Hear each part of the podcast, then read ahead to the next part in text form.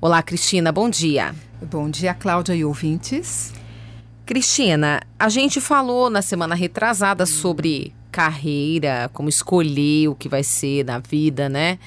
Depois a gente falou do fechamento de um ciclo quando a pessoa é demitida ou mesmo é, precisa sair do emprego, quer mudar de rumo. E agora nós vamos falar sobre propósito na vida profissional.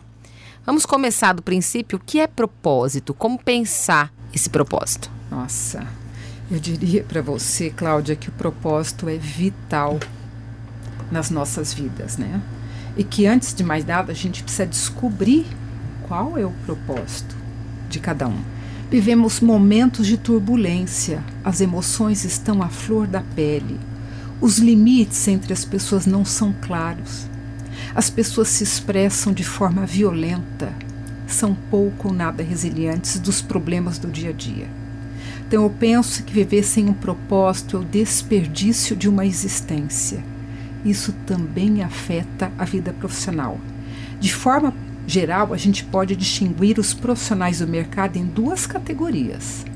Há aqueles que enxergam o trabalho como algo penoso, mas necessário, e aqueles que conseguem encontrar na carreira oportunidade de desenvolvimento, né? Eles investem né, na vida profissional.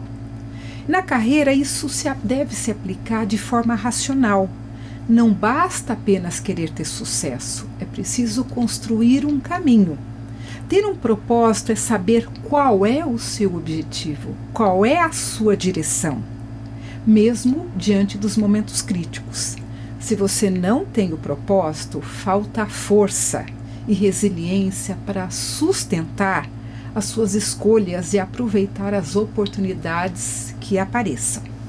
Cláudia, quando reconhecemos o valor das experiências de vida e do trabalho, compreendemos que tudo tem um porquê e um para quê.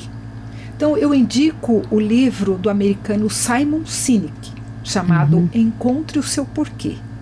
Nessa obra ele mostra que as pessoas se dedicam de corpo e alma a um movimento, uma ideia, um produto ou serviço, quando elas compreendem o verdadeiro propósito por trás deles. Então vejam que ele porquê, tem uma né? força vital. Uhum. Isso mesmo todos. Então ele, ele traz nesse livro várias, vários assim exemplos de líderes religiosos, eh, empresários, e nesses exemplos ele mostra que todos acreditavam, ok, que o caminho para se chegar lá era a autenticidade, o, um objetivo, um porquê e um para quê, tá?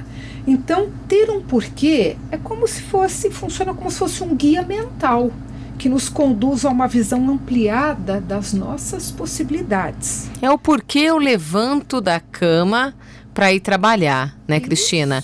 Quando aquilo não me traz prazer é. algum, Isso. eu não tenho esse propósito de, de, de fazer aquilo, né? E para que fazer isso? Uhum. Olha só, as dificuldades, as resistências e inseguranças, elas sempre farão parte das nossas vidas. Mas a diferença, Cláudia, está no modo como nós enxergamos os problemas, com foco na solução. Isso quer dizer que o propósito vai muito além, às vezes, da meta de um grupo, já que tem a, tem a ver com a consciência, tomada de consciência de como fazer, né? de como cada profissional vai agregar valor ao grupo.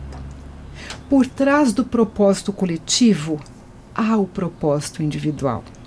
E isso faz toda a diferença para o investimento de tempo e energia canalizados uhum. para uma direção mais confiável. Tá certo. Muito obrigada, Cristina. Obrigada, e até a semana Cláudia. que vem. Até a próxima semana.